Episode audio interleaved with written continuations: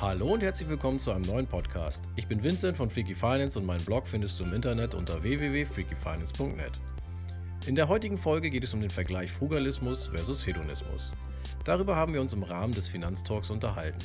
Wir, das sind meine sehr geschätzten Bloggerkollegen Annette Weiß, Dani Patum, Luis Pazos und ich. Moderiert wurde das Gespräch wie immer von Eva Arbeit von der Vermögensakademie. Der Finanztalk ist ein kostenloses Videoformat in Echtzeit, bei dem wir Blogger zunächst eine halbe Stunde zu einem Thema diskutieren und anschließend gegebenenfalls weitere 30 Minuten auf Zuschauerfragen eingehen. Der Finanztalk findet alle acht Wochen an einem Montag statt.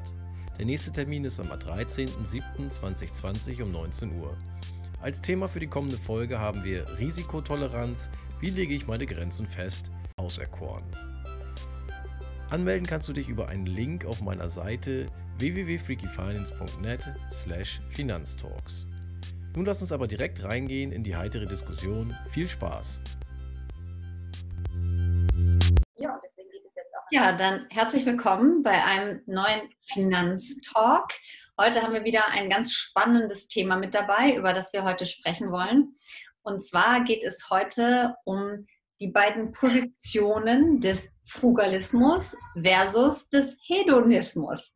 Ich bin gespannt, wie viele von euch die Begriffe kennen, also von euch schon, aber von euch da draußen und wo ihr euch lieber einordnet. Und ich habe wieder die außerordentlich große Freude, hier vier ähm, ganz wunderbare Kollegen und Kolleginnen natürlich begrüßen zu dürfen. Heute fange ich mal ganz unkonven unkonventionell hinten an und sage Hallo, lieber Vincent. Schön, dass du hier bist. Hallo, moin. Vincent hat den Blog Freaky Finance, unbedingt mal auschecken, schreibt wie alle anderen hier eine Menge cooles Zeugs, lohnt sich auf jeden Fall zu lesen und zu folgen. Und äh, beim letzten Mal haben wir Vincent nicht ganz so amüsiert erlebt, ähm, ob der aktuellen Dezimierung des, dieser Depot aufgrund der volatilen Kurse erfahren hat. Ich bin gespannt, wie es Vincent heute geht. geht aufwärts. Yes. Dann äh, das nächste Hallo geht an unseren wunderbaren Luis. Hallo, dass du hier bist, lieber Luis. Schön, dass du hier bist. Hallo. so. Guten Abend, die Freude ist ganz auf meiner Seite. Luis betreibt den Blog Nur Bares ist Wahres und ist hier in unseren Reihen der Experte für Hochdividendenwerte, für Real Estate Investment Trusts, für äh, all diese abgefahrenen äh, Dinge. Und äh, ich bin mir sicher, dass auch deine Meinung gleich zu viel heiterer Diskussion hier führen wird. Und ich freue mich schon darauf. Das glaube ich auch. Wir werden sehen. Dann bei uns, liebe Dani Patum, herzlich willkommen. Schön, dass du auch wieder mit dabei bist. Grüße euch alle. Hallo. Ja. Und Dani kommt eigentlich aus der journalistischen Schiene, hat ähm, ganz viel auch Hintergrundrecherchen zum Thema Geld gemacht, schon unglaublich viel gearbeitet, hat aber irgendwann auch ihre Liebe dafür entdeckt, Frauen in kleinen Gruppen zu erklären, wie das Spiel an der Börse funktioniert. Und hat auch einen Blog, die Geldfrau, wo sie genau darüber bloggt und einfach Menschen dabei, vor allem Frauen, dabei unterstützt, ihre Beziehung zu Geld zu verbessern. Und auch da bin ich sehr gespannt, wie frugalistisch oder hedonistisch du unterwegs bist. Und last but not least natürlich unsere Annette Weiß, mit der ich gerade schon über eine Stunde das Vergnügen hatte. Und wir sind jetzt quasi, haben die Zoom-Räume gewechselt. Annettes Steckenpferd ist die Finanzbildung, sowohl im Kopf als auch im Geldbeutel. Und ähm, auch Annette hat natürlich einen Blog, auf dem ihr ganz viel lesen könnt. Es gibt übrigens auch von allen hier großartige Facebook-Gruppen, in denen ihr auch weitere Informationen bekommt. Und ja, heute wird natürlich auch Annette ihre geschätzte Meinung zu den Themen Frugalismus versus, versus, versus Hedonismus mit einbringen. Ich freue mich sehr auf die Runde mit euch und ihr könnt eure Fragen wie immer sehr gerne mit reingeben und reinschreiben und uns ähm, einfach ja, mit uns ein bisschen in Interaktion gehen, dann macht, das meist, äh, macht es am meisten Spaß. Meine Worte sind für heute aus, ihr merkt das schon. Deswegen frage ich mal bei euch in die Runde, wie sieht es denn bei euch aus? Seid ihr eher so die Lustorientierten oder seid ihr eher die, die sagen, hm, geht ja auch ohne alles? Möchte irgendjemand anfangen zu definieren, was Frugalismus und Hedonismus so ist oder wollen wir so drauf losreden? Also eine Definition der Begriffe ist vermutlich gar nicht so verkehrt, sonst ja. reden wir nachher am Ende aneinander vorbei. Ja. Ich meine, ist ja bisher noch nie vorgekommen, aber genau. interessanterweise übrigens, äh, ich habe mal äh, im Vorfeld nachgeguckt, der Duden, der kennt den Hedonismus natürlich seit zweieinhalbtausend Jahren fast. Mhm. Aber den Frugalismus, den gibt es nicht im Duden. Und wenn ich dann nach Frugalismus suche, bekomme ich immer angezeigt, meinten sie Feudalismus. Fand ich auch ganz interessant. Ähm, ja, fange ich mal mit dem Hedonismus an. Ne? Der macht vordergründig, glaube ich, mehr Spaß. Ja, also ähm, da muss man ein bisschen, glaube ich, unterscheiden. Einmal den Wortbegriff heutzutage und eigentlich die, die philosophische Denkrichtung, der der entspringt. Also äh, einmal geht das natürlich zurück auf das altgriechische Hedone, also Lust, Begierde.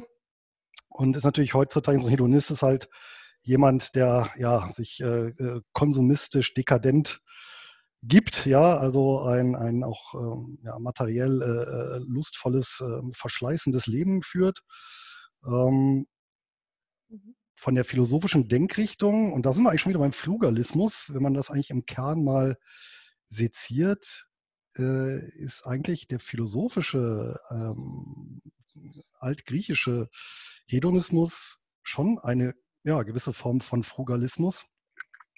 Zumindest, wenn man hier mal so in den Schriften Epikurs ein bisschen blättert und sich so mit seiner Denkweise auseinandersetzt. Also Epikur, der hat so um 400 vor Christus ungefähr gelebt und hatte eben so in Athen eine Denkschule begründet. Und er hat tatsächlich ähm, eben das Zentrum des Lebens und also eine, ja, das war überhaupt neu, eine ganz individuelle Betrachtungsweise das, das, das Individuum ins Zentrum gestellt und dann als höchstes Ziel ein lustvolles Leben, wobei eben aber Lust sich, und das ist eben das, was eben auch verkannt wird, nicht im Materiellen äh, das Ganze verankert, sondern interessanterweise in vor allem zum einen in der Angstfreiheit ja, und ähm, zum Zweiten ähm, dann eben auch ähm, ja, in der, in der Vernunft, ja, und äh, die sich darin äußert, zum Beispiel auch äh, soziale Beziehungen zu pflegen, zu philosophieren, wie es eben nannte, sich mit Freunden zu treffen und tatsächlich sogar einen materiell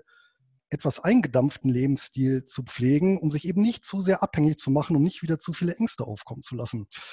Und daher könnte man durchaus auch sagen, ein Stück weit, der eigentliche Hedonismus ist so ein Stück weit der Frugalismus. Leute, wir sind fertig, wir können gehen. Okay, das war's dann jetzt. ja, und Luis, was, also, okay, wir haben jetzt so ein bisschen verstanden, wo das herkommt. Na, ne? ähm, Frugalismus, also ich habe das Gefühl, dass Frugalismus sowas wie ein neues Trendthema ist. Was vor drei Jahren vegan war, ist heute Frugalismus. ja, aber eigentlich ist ein ganz altes Thema so gesehen, ja. Naja, ich, ich glaube, ich glaub, Frugalismus wird, wird, also in meiner Welt setze ich Frugalismus ja ein Stück mit mit Askese gleich. Also mit dem, mit ich versage mir etwas. Hm? Ähm, und, dann kann ich dann natürlich schon diesen Gegensatz aufbauen. Ja, weil, beim, beim, beim, während ich bei dem einen vielleicht auf etwas kurzfristig, also nach, nach kurzer Sicht, auf kurze, kurze Distanz hin verzichte, ähm, habe ich aber am Ende doch deutlich mehr davon. Ja, ja weil ich beim, beim, beim beim Frugalismus ist es natürlich letztendlich auch, aber dass, dass, dass man da sich halt wirklich ganz viel zusammenreißt und ganz viel sich versagt und ähm, sich auch ein Stück weit Lebensfreude nimmt. Also das ist so das, was, was ich mit diesem Frugalismus so ein bisschen im Kopf habe. Ähm, was, was ich halt eben, ja, was, was mir daran halt eben nicht gefällt, sagen wir mal so. Wobei ich, ich weiß, dass das natürlich nicht so gedacht ist. Also ich muss das ehrlich gesagt auch nochmal nachschlagen oder überhaupt nochmal definieren. Was ist denn eigentlich Frugalismus oder was wird allgemein darunter verstanden? Ähm, und ähm, ich habe bei Wikipedia gefunden, ich habe es dann nicht noch weiter vertieft, aber dass es irgendwie seit der Finanzkrise den USA sich ausgebreitet hat und dass eigentlich das Frugalistische ja mit Minimalismus zu tun hat, aber dass es tatsächlich darum geht, in erster Linie so viel Vermögen aufzubauen, dass du eben aus dem Hamsterrad der Arbeitswelt rausgehen kannst, um im Grunde dein eigenes Ding schon ab 30, 40 oder eben ab einer bestimmten Zahl zu machen. Also so beschreibt es zumindest Wikipedia, wäre der Aufhänger von Frugalismus. Und äh, ja, dann schränkst du dich eben so ein, genau wie Annette du das gesagt hast, ähm, um dann später nach dem Job, nach dem Hamsterrad, irgendwas anderes zu machen. Ähm, und äh, so beschreibt es eben Wikipedia. Ähm, und äh, ich denke, da gibt es auch mittlerweile ganz viele verschiedene Ausprägungen auch. Und mit der minimalistische Gedanke ist ja älter als der frugalistische. Ja. Na? Und also minimalistisch zu leben ja. als eine freie Lebensentscheidung ist ja auch wieder etwas anderes als im Mangel äh, zu Hause zu sein oder in eine, eine Mangelsituation gedrängt zu werden, anstatt minimalistisch selbstbestimmt zu leben. Also das sind ja auch wieder zwei Unterschiede, ähm, na, die man machen muss. Ich komme ja aus einer Mangelwirtschaft. Ne? Ich war ja in der DDR, bin ja in der DDR groß geworden und das war ja keine freiwillige Beschränkung. Ähm, obwohl auch das positive Seiten hatte, aber, aber eben auch viele negative Seiten. Ähm, und ähm, ja, da gibt, es, ich, da gibt es irgendwie so viele Aufhänger ähm, und Anknüpfungspunkte. Was ja jetzt, also ich glaube, hier muss man auch so ein bisschen unterscheiden, ähm, wie du ja sagst, Ausprägung des Fugalismus, dieses Thema äh, finanzielle Unabhängigkeit und Hamsterrad, also ob jetzt tatsächlich oder fiktiv, sei mal dahingestellt, äh, mhm. das ist ja so ein bisschen diese, diese sag mal, Richtonismus, äh, was in den USA so als Feierbewegung, ne? Financial ja, genau. äh, Independency and äh, Early Retirement. Ne? Also, genau. ähm, und dann ist natürlich ein Hebel dazu, meine Bedürfnisse runterzufahren, weil klar, je weniger Ausgaben ich habe, desto schneller habe ich das Ganze erreicht. Und da ist dann wieder, schließt dann den Kreis zur Nette, wenn ich natürlich das Ganze ja so ins Extrem treibe, ja, ob man, ja, dann ist natürlich die Frage auch, äh, ja, wie viel äh, persönliches Glück man dann auf der anderen Seite dann liegen lässt. Ne? Ja. Vincent. Das heißt, ja, die, die Frage ist ja, Vincent, was meinst du? Macht uns Konsum glücklich? Macht uns kein Konsum glücklich? Ich denke, die Wahrheit liegt wie so oft in der Mitte. Man sollte beides nicht übertreiben, sowohl den Konsum nicht äh, übertreiben, als auch ähm, so extrem ähm, frugalistisch zu leben. Ich habe früher oder am Anfang auch gedacht, als so dieses Wort so ein bisschen aufkam, Frugalismus, dass das ja ganz komische Freaks sind, ähm, die sich da also sehr arg äh, einschränken und auf viel verzichten und so weiter. Aber ich glaube, irgendeiner hatte eben auch schon gesagt, dass es das in verschiedenen Ausprägungen gibt. Und ich glaube auch, dass sich einige auch in dieser extremen Ausprägung trotzdem noch wohlfühlen und das richtig finden und dass sich für die das gut anfühlt. Und ich glaube, das ist auch mit das Wichtigste, dass es für jeden, der das in irgendeiner Form betreibt, ob bewusst oder nicht. Ich weiß auch nicht, ob jeder, der ähm, frugalistisch lebt, auch weiß, dass er Frugalist ist oder so oder sich selber so bezeichnen würde. Das ist alles, ja, wie gesagt, so ein bisschen Modebegriff auch.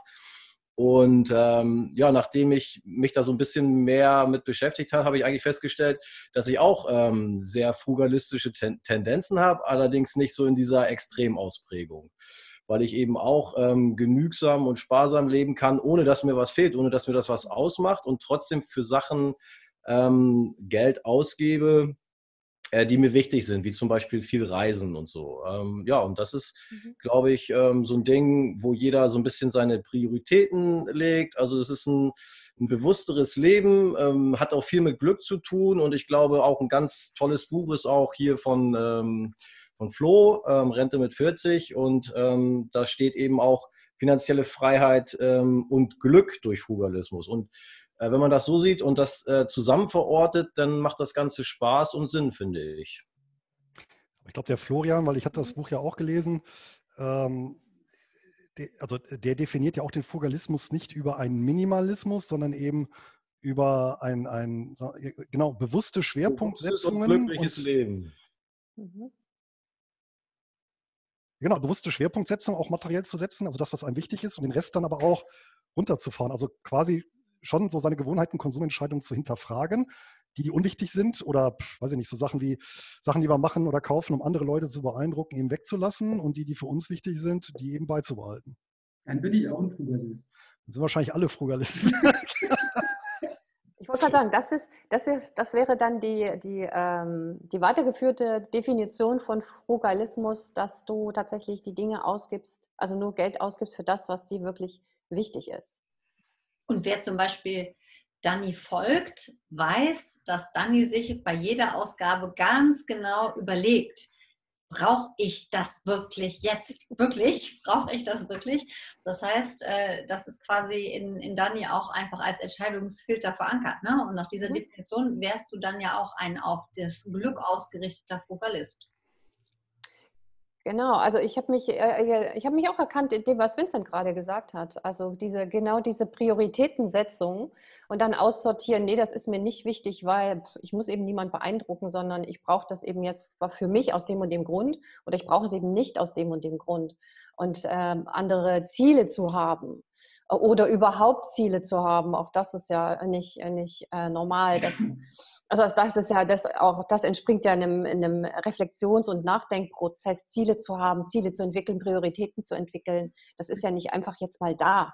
Äh, na, ne? das setzt ja einiges voraus. Und ähm, ja, also fugalistische Züge habe ich auf jeden Fall. Ich glaube, das haben wir alle. Ich glaube sogar, sobald du anfängst, dich mit Geld zu beschäftigen, mit Vermögen, mit all diesen, diesen, diesen materiellen und immateriellen Dingen in Bezug auf Geld und dann auch auf dich, reflektierst du automatisch und kommst zu frugalistischen Ansätzen. Wo, wo ist denn die, die, wie nennt man das denn, die Achse, der, wo man sagt, also letzten Endes könnte man ja, egal wie konsumorientiert man vielleicht in den Augen anderer ist, sagen, ja, ich habe das reflektiert, ich kaufe nur das, was mich wirklich glücklich macht. Ich denke da dreimal drüber nach. Ja, und bei dem einen ist es aber hundertmal so viel wie bei dem anderen. Ab welchem Punkt sind wir denn eher im Hedonismus oder ab welchem Punkt sind wir eher im Frugalismus? Das ist ja sehr, sagen wir mal, kein harter Cut. Ne? Gerade wenn wir es so definieren, dass man durchaus auch punktuell sagt, das will ich mir gönnen, mhm. ansonsten nicht. Mhm. Ich glaube, diese Grenzen kann, können wir nicht für andere ziehen. Es liegt immer im Auge des Betrachters. Wenn, wenn wir einen sehen, der, weiß ich nicht, ein Porsche, ein Ferrari und irgendwie ein Bentley hat, denken wir, was ist denn das für ein Spinner? Der übertreibt ja, übertreibt's ja total. Äh, und der denkt sich aber vielleicht, mein Gott, ich habe mich voll ähm, eingeschränkt jetzt. Hier mein Heli und mein Learjet habe ich irgendwie ähm, abgeschafft und lebe jetzt frugalistisch. Und das ist halt eben, ja, muss man gucken, wo es herkommt oder aus welche Richtung man kommt und wie das für den Einzelnen, ähm, ja, welche Bedeutung das hat. Und ähm, also das muss man immer im Verhältnis sehen, denke ich.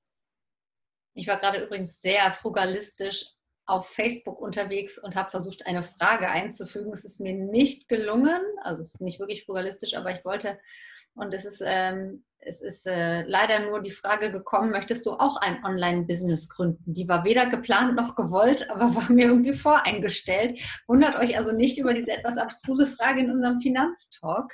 Etwas anderes ist mir äh, nicht gelungen. Es gibt aber, ähm, was mir jetzt gerade äh, einfällt, es gibt ein ganz interessantes Buch, äh, ich glaube, es gibt es auch auf Deutsch übersetzt, The Millionaire Next Door. Also ist ein Sachbuch, aber ist eigentlich so die bisschen ausgeführt, so eine statistische Erhebung zu im Prinzip Millionären in den USA. Und eben nicht diese ganz superreichen, die eben nur irgendwie 0,1 Prozent der Bevölkerung ausmachen, sondern eben so die, ähm, ja, die halt schon tatsächlich, ich sag mal, diesen Zustand der finanziellen Unabhängigkeit erreicht haben, eben siebenstelliges Vermögen haben. Und dem sind die Autoren mal so nachgegangen und dann, dann, dann zeichnen ja auch so den, quasi den, den Avatar, würde man neudeutsch sagen, aus. Ne?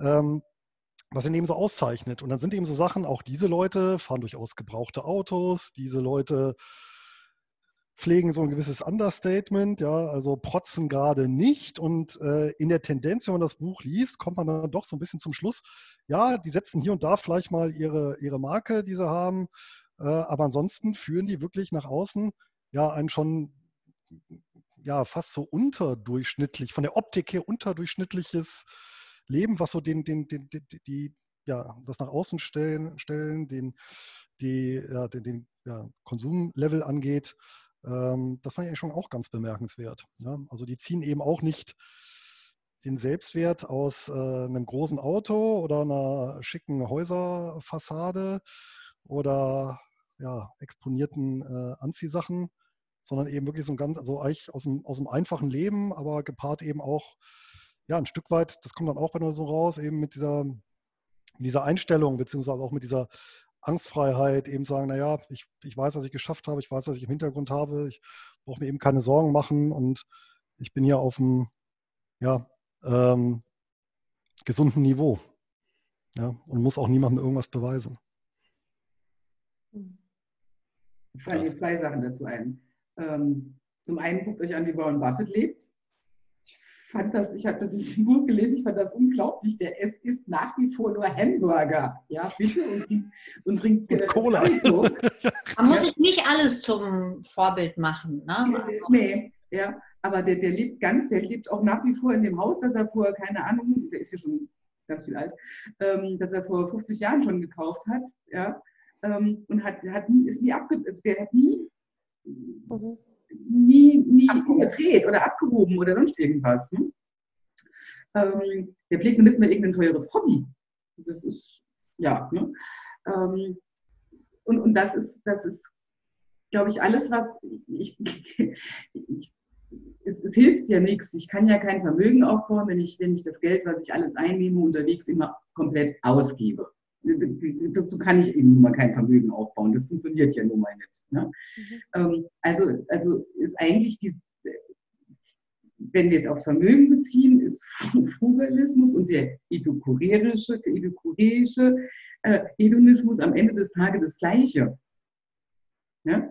Weil es geht ja dann darum, okay, was leiste ich mir, was, was, was, was, was möchte ich mir leisten, was macht mich glücklich, jetzt gerade, also schon nachgedacht, nachhaltig konsumiert, sage ich jetzt mal. Ähm, und was nutze ich dafür, um später einen Nutzen davon zu ziehen? So, und das ist eigentlich am Ende des Tages, egal ob das jetzt frugalistisch ist oder hedonistisch ist, ist es eigentlich das Gleiche. Es wird, es, ist, es wird nur ungesund, und zwar auch beide Extreme, wenn es halt ins Extreme geht, weil dieser Frugalismus in diesem, in diesem asketischen Sinn, das hat ja schon was, das ist für mich sowas wie Anorexie oder wie, wie jede andere Sucht. Ja? So dieses, dieser Kontrollwahn darüber, möglichst wenig Geld auszugeben und dann sich daraus, daraus eine Selbstbestätigung zu ziehen. So ein bisschen Lebensverweigerung, ne, wenn es so ganz extrem ist, finde ich. Nein, sie finden das ja toll. Also die, die, die, die finden das schon Ja, für- für sich selber sehr positiv, aber von draußen betrachtet ist es einfach ungesund. Ja? Für mich ist es wie, ich verweigere alles das, was über meine pure Existenz hinausgehend für mich auch Leben konstituiert, wenn es in diese ganz extreme Form reingeht. Mhm. Und es hat das mit Macht, mit, mit Macht zu tun, Selbstmacht, mit Macht über sich selber ausüben und äh, ähm, sich möglichst ähm, auch dieses Körperliche zu versagen und und. Also das ist, das ist unglaublich, in meiner Welt unglaublich ungesund äh, und, beim, beim, und, und führt auch vielleicht zu viel Geld, aber zu einem kurzen Leben. Ja, und beim, beim, beim, bei dem, dem, dem reinen Hedo- Hedoismus, Hedonismus, der, der auf Konsum fußt, der, der nur darum geht, möglichst schnell kurzfristigen Lustgewinn zu generieren, ja, ähm, ja der baut kein Vermögen auf, weil das kann er nicht. Ja, weil ich dann das Geld für alles Mögliche rausgabe. Mit 100 Prozent äh, Immobilienfinanzierung, 110 Prozent, dann kann ich das nebenbei noch machen. Das könnte ich kombinieren. Ähm, äh, Wenn es klappt, das kommt klappt. natürlich- Also, ja. Das kommt natürlich drauf an. Also ich meine, Hedonismus heißt ja auch ähm, das Streben nach dem höchstmöglichen Lustgewinn, den ich ja durchaus auch daraus ziehen kann, Reichtümer um mich herum zu haben und Autos und Häuser und, ne, und Geld. Muss ja nicht nur heißen, dass ich es alles verpulvere, sondern es kann ja durchaus sein, dass ich sage, mein allerhöchster Lustgewinn sind die 10 Millionen Euro. Nee, das ist genauso ungesund. Nein, ja, dann bin ich immer bei dem Fugalismus, bei dem Extremen. Also dann es ja doch, dann beißt sich die Katze in den Schwanz. Weil ich dann das Geld nicht, nicht ausgebe, sondern weil ich es dann komplett, dann ist es, das ist unterm Strich das Gleiche. Dann gebe ich das Geld nicht aus, aber dann, dann, dann, dann, dann, dann bin ich Donald Duck und Das ist so in wie Mathe mit der Unendlichkeit. Die kommt von hinten an der anderen Ecke wieder an. Ich glaube, so ein entscheidender Faktor, aber das ist natürlich auch immer sehr, sehr individuell, ist halt, was ist Mittel und was ist Zweck. Ne? Also wenn eben die Sachen zum Selbstzweck degenerieren, äh, dann ist es richtig. Ja, wenn ich äh, nur noch Autos sammle um der Auto, um der Autos, des Autosammelns wegen, dann ist es natürlich genauso schlecht, als wenn ich Geld sammle um des Geldes wegen. Das ist beides natürlich ja, ungesund. Ja, und dann da dürfen wir uns vielleicht an dem Punkt auch tatsächlich wieder so ein bisschen die Frage stellen, warum sind wir denn überhaupt hier? Was ist denn der Sinn unseres Lebens? Was ist denn Glück? Gehört das Streben nach Glück zu dem Sinn unseres Lebens oder eher nicht? Welchen Beitrag leisten wir? Ja, die Frage hat ja ein etwas verkannter Philosoph, äh, leider schon auch zu früh verstorben, äh, in den 90er Jahren ähm, formuliert, nämlich äh, Graziano Rottigiani. Und der meinte in seinem Berliner Slang, was braucht der Mensch außer Glotze gucken, ein bisschen Bumsen und ein bisschen Anerkennung? Damit waren schon die drei Säulen des Glücks und des Daseins definiert. Alles klar, das ist bezeichnet, dass du das zitierst. Wir wissen also, was Luis braucht, um ein bisschen glücklich zu sein. nee, nee, nee. Das, okay. das war Rocky.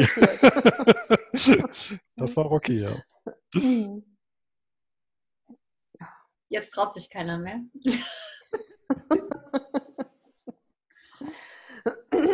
Ich finde das eine sehr philosophische Frage.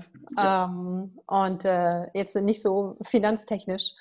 Ähm, also ich bin, äh, was, was ist der Sinn des Lebens? Ich bin äh, leider da oder ich bin äh, ehrlich gesagt da rein biologisch unterwegs. Der Sinn des Lebens ist, die Art zu erhalten. Ähm, und äh, das andere, also Glück, Zufriedenheit, Dankbarkeit, das, das entspringt dann ja unserem Menschsein irgendwie ähm, äh, wenn, wir, wenn wir schon auf einer gewissen Stufe unsere Bedürfnisse, unsere Sicherheitsbedürfnisse und unsere ähm, physischen Bedürfnisse erfüllt haben. Denn wenn ich wenn ich immer Angst haben muss um mein Leben, kann ich einfach nicht glücklich sein. Oder wenn ich immer hungrig bin, dann kann ich auch nicht glücklich sein. Also für mich äh, kommt diese, diese Frage nach dem Glück tatsächlich erst, nachdem wir diese, diese grundlegenden, wirklich existenziellen Bedürfnisse befriedigt haben und nicht immer Angst haben müssen vor dem nächsten Tag oder der nächsten Minute, sondern auch eine gewisse Absicherung haben im Leben. Und dann kommt erst der Moment, wo man sagen kann, ja, der Moment ist, verweile doch, du bist so schön, ne, im faustischen Sinne. Das ist dann die Glücksstufe, aber die kommt eben erst, na, also wir, wir sind ja privilegiert bei uns, wir, wir können genau darüber philosophieren, was ist Glück, wann sind wir glücklich in dem Moment. Ähm, aber ganz viele Menschen auf dieser Welt kommen ja noch gar nicht auf diese, auf diese Stufe. Aber wenn das die Voraussetzung für Glück wäre, also, da ich, also mit dieser Definition tue ich mich ein bisschen schwer, zumindest historisch, ähm, weil witzigerweise ja ausgerechnet Epikur ja in so einer Umbruchphase gelehrt hat, die ja geprägt war durch ein hohes Maß an kriegerischen Aktivitäten, äh, an Unsicherheit. Äh, gut, er hat ähnlich wie Sokrates auch noch ein relativ hohes Alter erreicht, aber eben äh, viele nicht.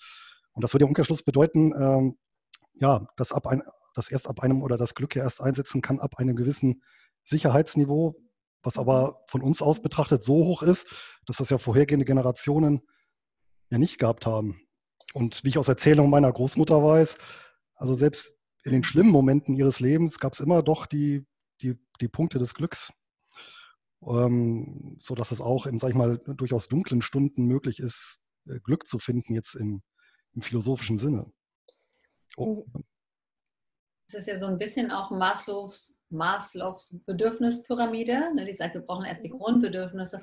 Allerdings finde ich auch, dass dem so ein bisschen entgegensteht, dass man, ähm, also zum einen, dass es ja auch diese Glücksstudien gibt, die sehen, wir werden, also wir haben immer mehr gesättigte Bedürfnisse, wir werden aber nicht immer glücklicher, ähm, sondern, also man sagt ja sogar, ich glaube, es sind etwa 5000 Euro. Bis dahin sieht man, wenn Menschen Geld verdienen hier in Deutschland, wenn man sich diese Glücksstudien anguckt, bis dahin ähm, steigt das Glücksniveau und ab 5000 Euro stagniert das oder es gibt nur noch einen marginalen zunehmenden Grenznutzen, der wahrscheinlich vielleicht sogar irgendwann negativ wird oder wieder abfällt, wie auch immer.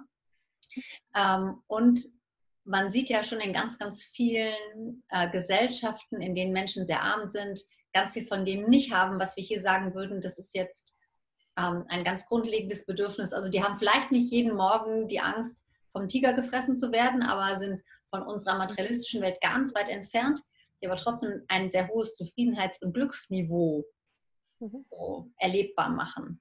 Ich habe es jetzt auch nicht auf unsere Gesellschaft jetzt nur bezogen, sondern ganz allgemein.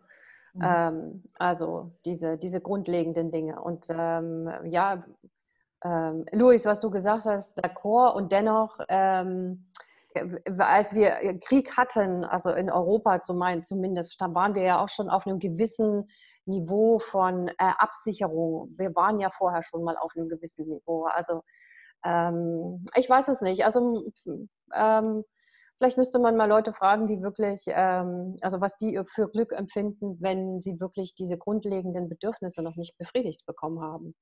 Davon sind wir ja weg. Also ich, da, ich bin ja davon ganz weit weg.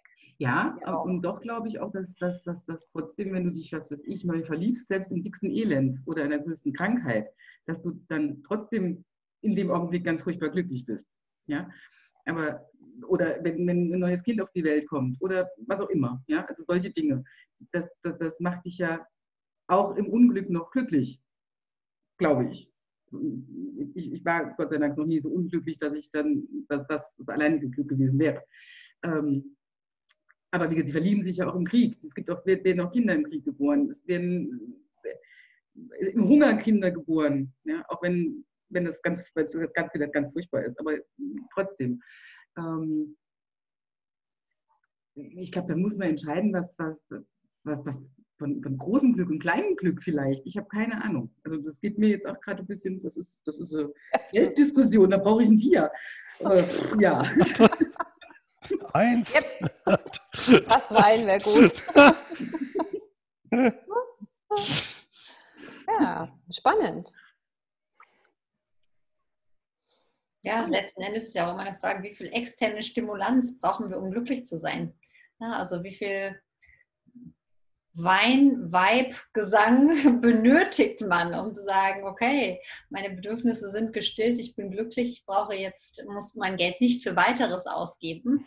Oder wie sehr äh, triggert häufig bei Menschen auch ein Verhalten, dass sie in sich selbst ganz fürchterlich unglücklich sind und ständig über eine äußere Stimulanz diese Unglücklichkeit von innen überdecken wollen, ausfüllen wollen, immer neuen Konsum holen, um sich vielleicht gar nicht damit auseinanderzusetzen, dass das Glück woanders liegt. Ich sage immer ganz, ganz vielen, also ich sage an ganz vielen Stellen, dass uns mehr Geld in der Regel nicht glücklicher macht, sondern dass das zwei unterschiedliche Jobs sind und dass man die voneinander getrennt betrachten darf und dass man auch mit wenig Geld total glücklich und mit viel Geld auch total unglücklich sein darf. Mhm. Oder was heißt darf, sein kann. kann. Ne?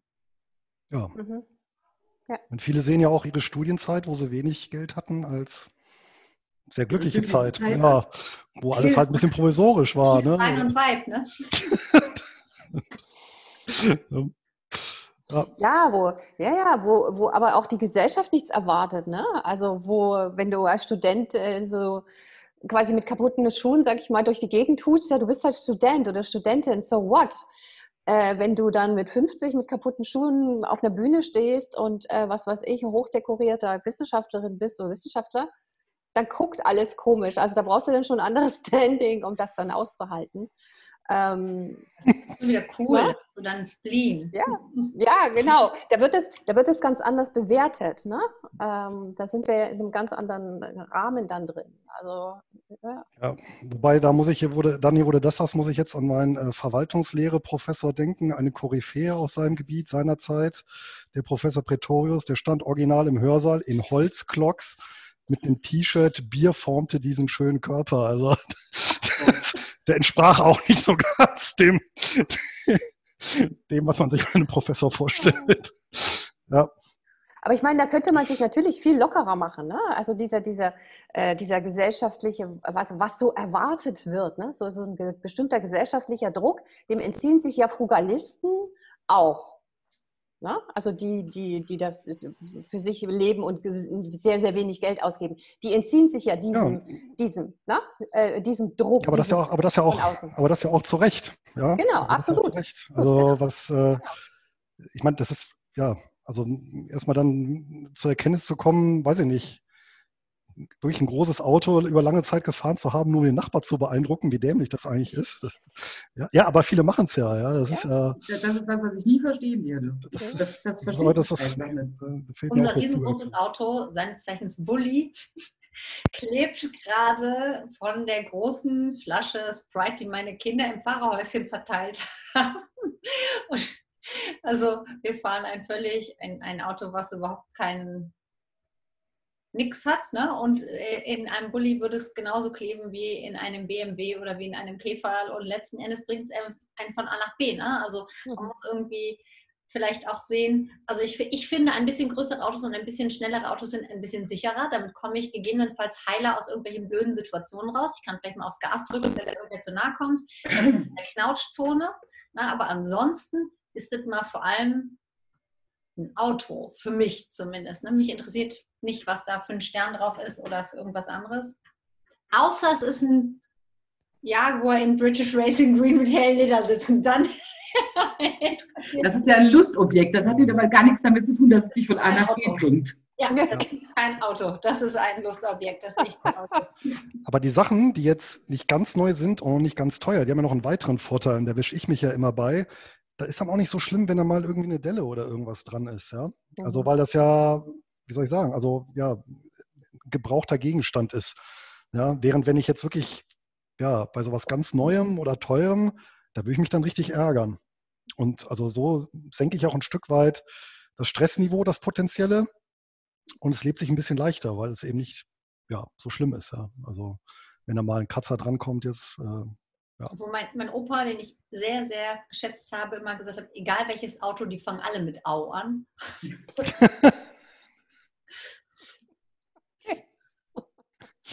Vincent, beehre uns mit deinen Gedanken. Ja, dieses ähm, Glück und Zufriedenheit ist ja auch immer individuell und das haben wir jetzt ja eigentlich auch schon durchdiskutiert, dass es äh, völlig äh, eine persönliche Geschichte ist, ähm, ja, durch verschiedene Umstände. Ne? Das haben wir, wie gesagt, ähm, schon besprochen, dass das äh, über die Regionen der Welt unterschiedlich ähm, wahrscheinlich äh, ist, was glücklich macht und aber auch allein bei uns in Deutschland durch die Gesellschaftsschichten oder einfach nur durch die Persönlichkeit. Aber ich denke, das ist schon das, wonach alle irgendwie immer so ein bisschen streben, nach ähm, ja, Glück und Zufriedenheit. Und da muss man eben gucken, was einem wichtig ist. Dann ähm, ja, schließt sich der Kreis wieder, äh, wo die eigenen Prioritäten liegen, ob das eben ein schickes Auto ist. Das kann ja durchaus für einen ähm, so sein, dass das einen wirklich glücklich macht. Und der verzichtet dafür vielleicht wieder auf andere äh, Sachen, auf die ähm, jemand anders ähm, nicht verzichten würde. Also Wenn er es für sich tut. Genau. Wenn er es nur für die anderen ja. tut, ist doof. Genau, und das ist eben der Punkt, ne? was Luis sagte, wenn man natürlich dieses schicke Auto oder ähm, das schicke Haus, die Fassade nur hat, um um äh, in der Nachbarschaft zu glänzen und einem selber das eigentlich gar nicht viel gibt, dann ist das natürlich absoluter Quatsch. Aber äh, wenn man jetzt so ein Autoliebhaber ist und, und, und ein tolles Auto da ähm, haben möchte und dafür eben in anderen Bereichen des Lebens ähm, ganz anders lebt, als, als wir das jetzt tun würden oder so, dann ist das doch auch absolut okay.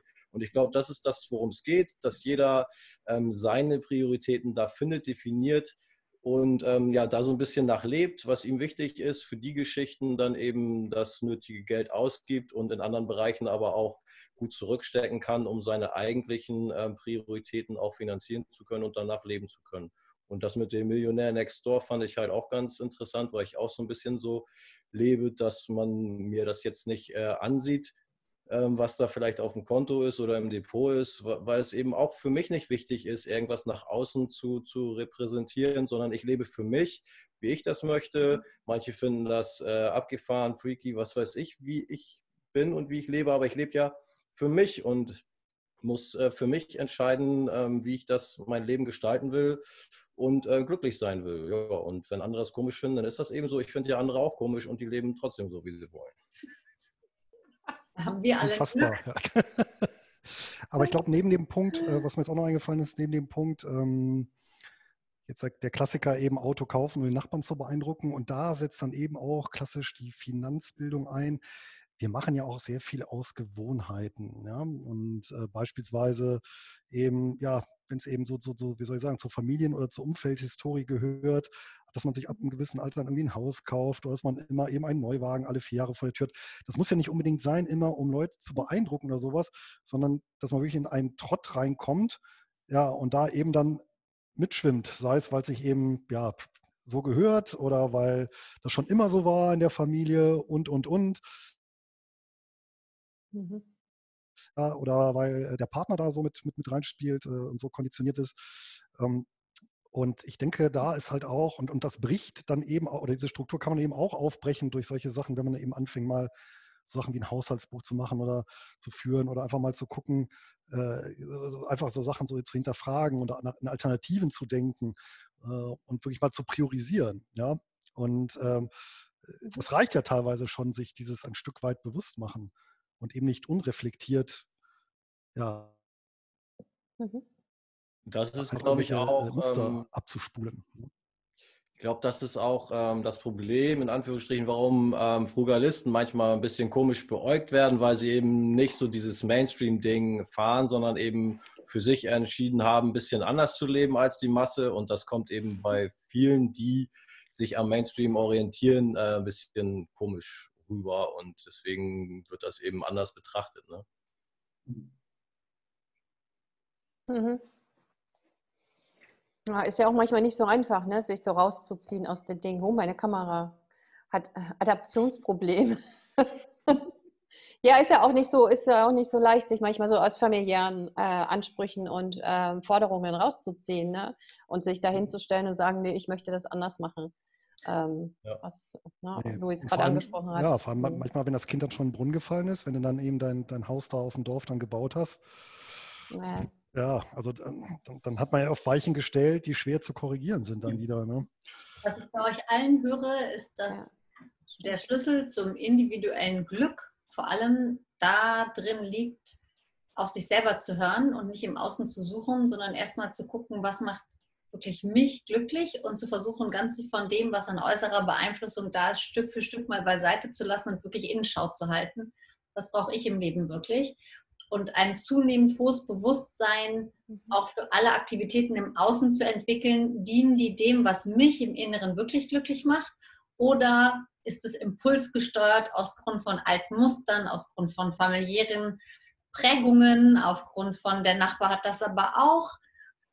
Und ich habe das Gefühl, dass so ein bisschen der Konsens ist, je mehr ich das schaffe, mich darauf zu besinnen, was macht mir wirklich Freude und auch nicht nur einen Moment, sondern wem ähm, kann ich, welcher, welcher Entscheidung ähm, spreche ich zu, dass sie mich auch über einen ganz kurzen Moment des Lustgewinns hinaus längerfristig erfreut. Ja, dass in, in solchen Entscheidungen durchaus auch hedonistisch aus dem Vollen geschöpft werden kann, aber eben nicht darüber hinaus aus irgendwelchen Impulsen. Mhm. Da, da habe ich gerade einen Gedanken dazu, den ich äh, mal in die, Fra in die Runde werfen möchte. Ähm, ist, es, ist eigentlich unsere europäische oder unsere, na, unsere deutsche Kultur, ich sage mal unser deutsches Sein, würde ich sagen, ist nicht besonders hedonistisch geprägt. Nein. Also wenn ich da so an die Italiener denke, ne, die feurig und dann gehen sie laut essen und dann wird getanzt und gesungen, das sind wir Deutschen ja, also ich mache mal so pauschal, ne, nur ganz pauschal gesprochen, das sind wir ja eher nicht. Ne? Also und wenn ich nochmal DDR-Vergangenheit ähm, äh, ja, diese, es gab ja so kleine Gruppen, wo man auch wirklich offen sein konnte und so weiter. Aber äh, gerade solche Diktaturen wie die DDR, wo dann auch alles grau war und im Gleichschritt marschiert ist, das ist ja, das hat ja nichts mit Lust äh, und Sinnlichkeit und Freude zu tun. Ne? Diktaturen üben ja Angst und Druck aus. Und ähm, also das mal so in die Runde gefragt, wir Deutschen sind aber jetzt auch nicht so die Hedonisten. Nee, weil bei uns ist das ja alles noch aus diesem, aus diesem wilhelminischen Pflichtbewusstsein heraus am Ende des Tages irgendwie noch gewachsen. Ähm, und deswegen ist bei uns auch dieser gesellschaftliche Druck von wegen, du musst Haus bauen, du musst nur, nur dann hast du, du musst Haus bauen, Baum pflanzen, Sohn zeugen, ja, weil nur dann hast du es geschafft. Ja, so als Kerl, ne? als guter deutscher Kerl. Ja. Ähm, nur, nur dann bist du erfolgreich. Oder du musst, arbeiten muss wehtun. Ja? Arbeiten ja. muss Qual sein. Dass da, allein diese kranke Denke, ja, äh, ähm, mit denen, mit denen ähm, sind, sind glaube ich, wir noch großgezogen worden irgendwo. Ja? So von wegen, immerhin sind Lehrjahre keine Herrenjahre. Also merkt ihr das jetzt mal. Ne? Und jetzt mal, also, ja, mal Zähne zusammenbeißen, durchgehen.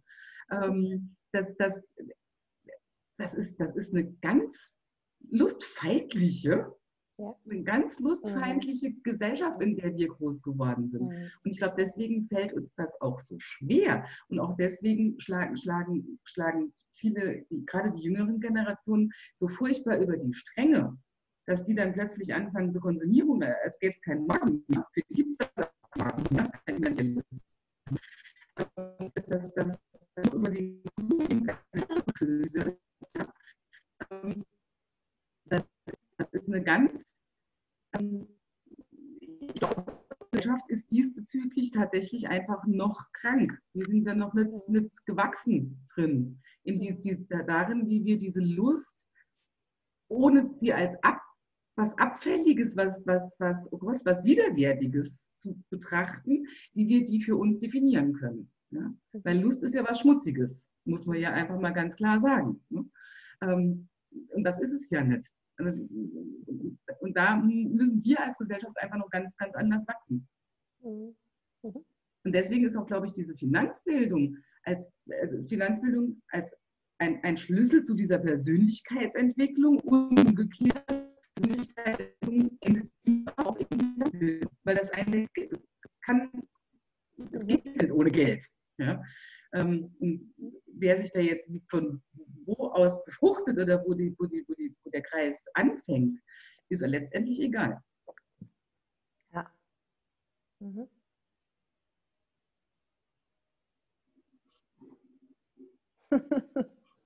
Na Luis, du guckst so. Irgendwie haben wir ein langsames Internet, habe ich das Gefühl.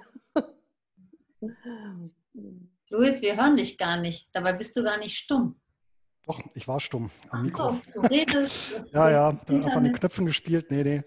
Nee, es gibt einen schönen Vortrag, jetzt fällt mir aber der Name nicht ein. Ähm, ach, über die, auch tatsächlich über diese deutsche Arbeitskultur, auch von so einem Münchner Professor, äh, recht bekannter vor, der wird auch immer mal wieder gezeigt. Und ähm, der führt auch das, was Annette gesagt hat, äh, ein Stück weit eben zurück. Ähm, tatsächlich auf die äh, protestantisch-puritanische Prägung, die eben auch dazu geführt hat, ähm, in der Schweiz auch dann der Calvinismus, der also das war ja auch in Anführungsstrichen ein sehr radikaler Frugalismus, ja, wo man selbst keine mhm. Vorhänge hatte, damit einem jeder reingucken konnte, dass man nicht zu viel äh, Wandschmuck drin hängen hatte und nicht zu luxuriös ausstaffiert war.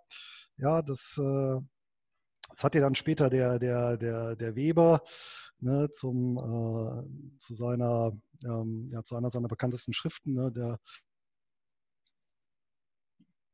der Kapitalismus und der Geist des Protestantismus dann weiterverarbeitet. Ja. Ähm, und äh, ich denke mal, und das, gut, das ist natürlich in den südlichen Ländern anders. Ne? Ähm, ja, ähm, hat aber natürlich auch die Vorteile gehabt, dass man dann etwas mehr äh, Kapital akkumuliert hat und äh, mhm in, punktuell natürlich auch einen gewissen Fortschritt gebracht hat. Ja, muss man natürlich auch sagen. Also gewisse Effizienzgewinne. Ja. Das heißt, ja, du bist, ja, ja okay. du, du hakst ab und zu mal. Du frierst öfter das, ein, ja. Ja, ne?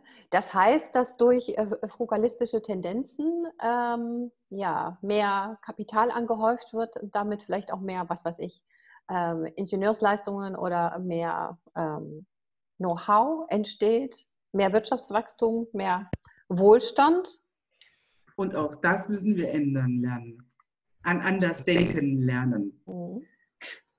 Mhm. Ja, letzten Endes muss man ja auch sagen, wenn man, also das würde ja auch alles nicht funktionieren, wenn man keine Leute hätte, die sagen würde, ja, und ich will das große Auto, was ihr produziert. Und ich möchte die ganzen Dinge. Also irgendjemand muss ja quasi auch ähm, wenn wir sagen, wir akkumulieren Wirtschaftsgüter oder wir akkumulieren äh, Gelder, wir vergrößern unseren Wohlstand, ähm, wenn, wenn, sich das in ein produzierendes Wirtschaftssystem ausweitet, müssen diese Dienstleistungen, diese Waren ja von den ganzen Hedonisten auch an sich gerissen werden. Das heißt, eigentlich funktioniert das ja auch nur, wenn wir beides haben, oder? Ja, und ich sag mal, der, der Weber ist natürlich auch wieder insoweit relativiert, als dass man ja auch sagen muss, Luxus hat ja eine ganz, ganz wichtige Funktion und daher sollte man den Luxusgütern Nachfragern ja auch sehr dankbar sein, weil im Prinzip jedes massentaugliche Produkt ist ja vorher ein Luxusprodukt gewesen. Ja? Und ohne die mhm. Reichen, die die ersten Autos gekauft hätten, wäre es möglich gewesen, dann darauf aufbauend eine Autoindustrie aufzubauen. Ohne diejenigen, die mobile Kommunikation, ja, die C-Handys hier, die na, Handys kann man es ja nicht nennen, ne, diese Apparate, die Knochen gekauft hätten, genau. wäre es ja niemals möglich gewesen, dass wir heute mit Hightech-Smartphones durch die ja. Gegend laufen und so weiter und so fort. Also im Prinzip alles das, was heute für uns selbstverständlich ist, was Massengut ist, war irgendwann mal Luxusgut. Ja, also selbst, selbst ja Lebensmittel in vielen, vielen Bereichen über von Mhm. Frischobst über Mhm. Fleisch, Fisch, also und das alles äh, letztendlich wurde, muss man eben sagen, durch vorfinanziert oder staatfinanziert, dann eben auch durch Luxus. Schwierig. Da hat äh, der deutsche Historiker oder Sombart, der hat da auch ein, ein interessantes Buch Mhm. zugeschrieben, wie so ab der beginnenden Renaissance äh, im Prinzip die ganzen ähm, Renaissance und später Barockfürsten und Könige so die Anschubfinanzierung gegeben haben für die cleveren Industriellen, die daraus dann eben Industrien erschaffen haben. Ja, auch sehr interessant zu lesen durchaus. Ist ja heute immer noch so, im Grunde. Ja klar, ne?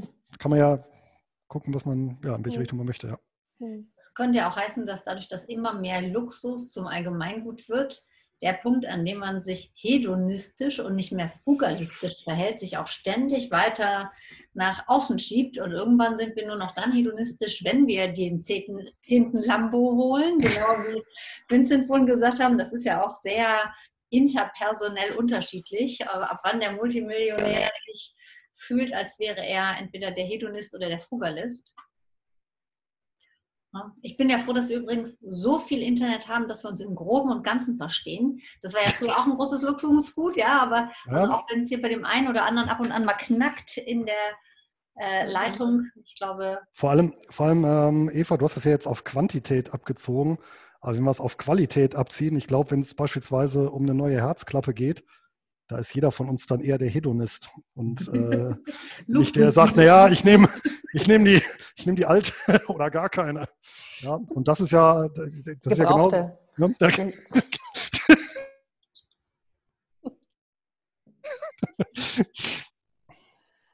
das ist ja davon auch nicht ausgenommen. Ne? Und es geht ja auch immer, es geht ja da immer auch um eine qualitative Verbesserung. Also vielleicht eben nicht den fünften Lamborghini, sondern Mhm. den einen, die eine Familienkutsche, die aber halt der Selbstfliegenden, der unterwegs auch noch frisches Eis machen kann. Oder das Breit, verschüttetes Breit von alleine wegwischt oder sowas. Ja, Das brauche ich. ja. Das brauche ich.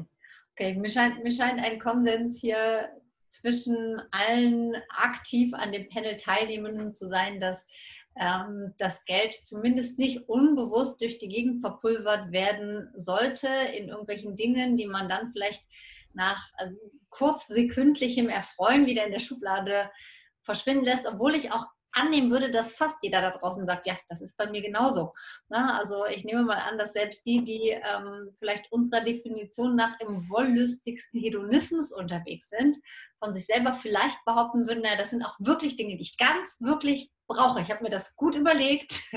Die brauche ich dringend, ich damit sie mich glücklich machen.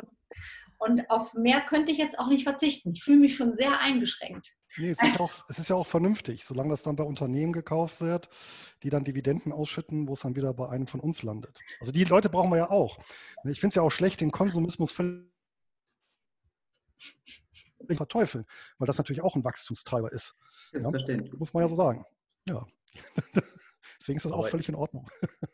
Ich denke, es gibt da draußen aber auch genauso viele, die für sich erkannt haben oder immer wieder denken, naja, das hätte jetzt irgendwie nicht sein müssen und da muss man vielleicht auch mal ein bisschen trainieren und ähm, ja, darauf hinarbeiten, dass man vielleicht äh, nächstes Mal wirklich ein bisschen länger drüber nachdenkt oder sich bestimmte Methoden angewöhnt, um zu überdenken, ob eine Ausgabe oder ein, äh, ein Konsum ähm, ja, nötig ist oder nicht. Ähm, es gibt, also ich höre das zumindest immer wieder, ja, das war jetzt ein Fehlkauf oder das hätte eigentlich gar nicht sein müssen. Also es gibt nicht nur die Fraktion, die denkt, dass sie schon sehr eingeschränkt lebt oder äh, wohlbedacht ähm, konsumiert, sondern auch welche, die immer wieder quasi den gleichen Fehler machen, etwas gekauft haben, wo sie hinterher merken oder feststellen, dass es eigentlich gar nicht nötig gewesen wäre, dass man es gar nicht braucht.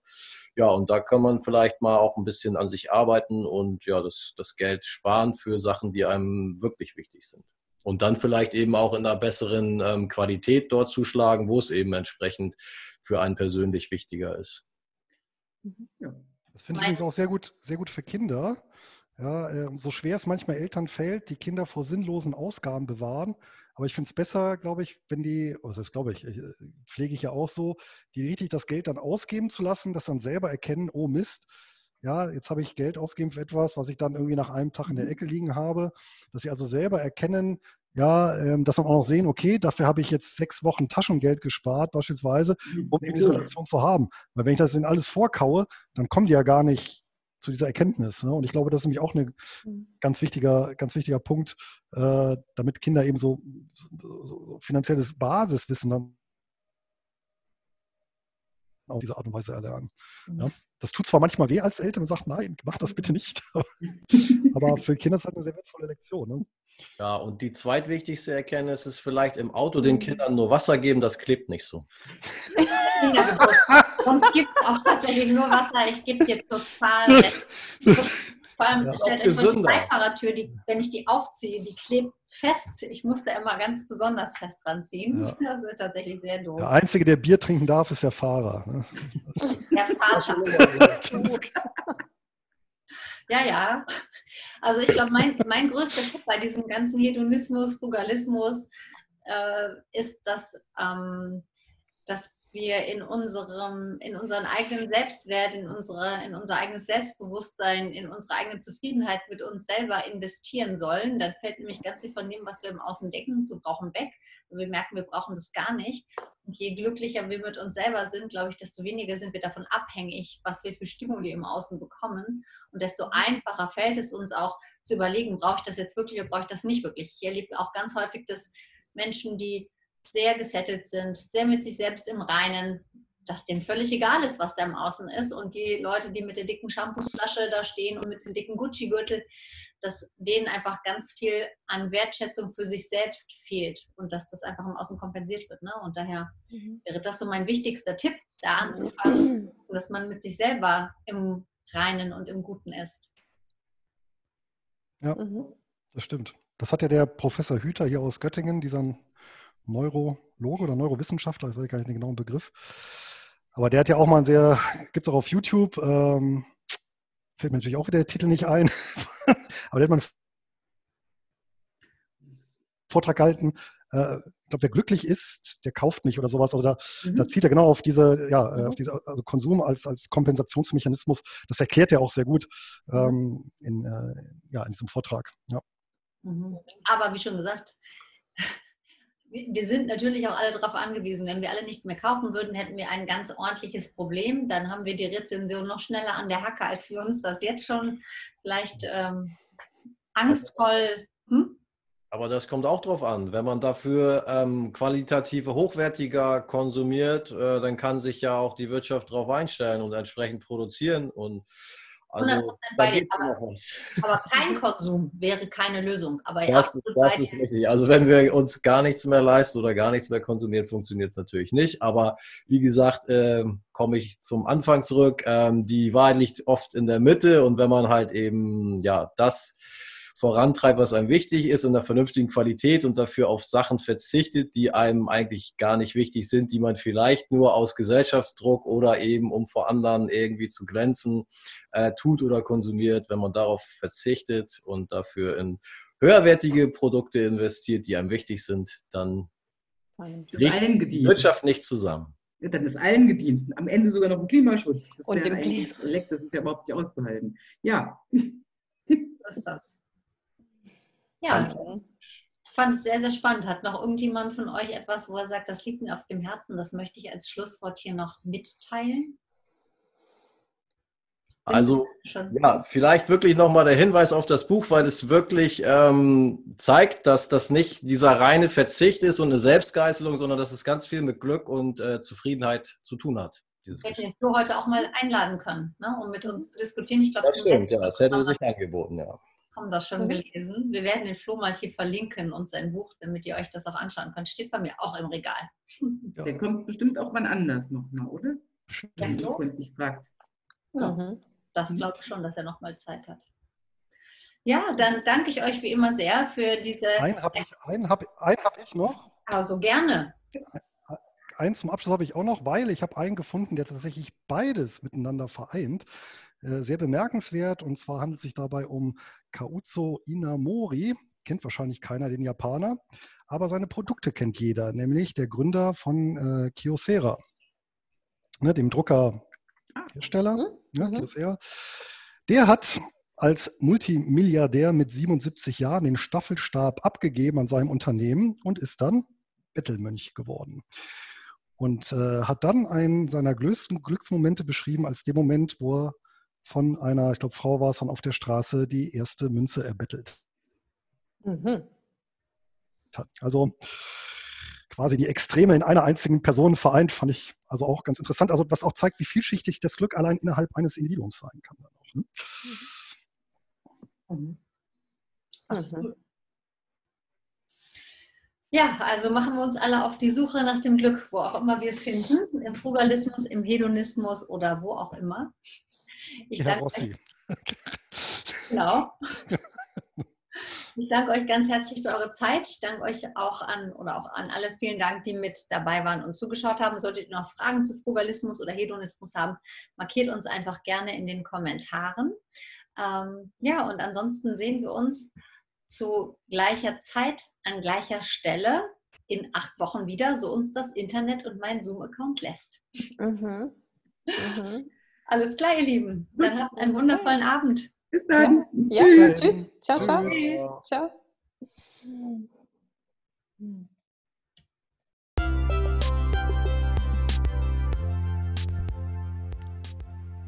Das war unser Finanztalk zum Frugalismus im Vergleich zum Hedonismus. Ich hoffe, du hast dich gut unterhalten gefühlt und kennst dich mit den verschiedenen Lebensstilen der vermeintlichen Extremen nun besser aus. Vielleicht hast du ja auch Lust, beim nächsten Finanztalk live dabei zu sein, dann melde dich schon jetzt für den Talk am 13.07. um 19 Uhr an. Dazu gibt es einen Link auf meiner Seite www.freakyfinance.net slash Finanztalks. Ich bedanke mich fürs Zuhören und verabschiede mich bis zum nächsten Mal. Ciao, ciao.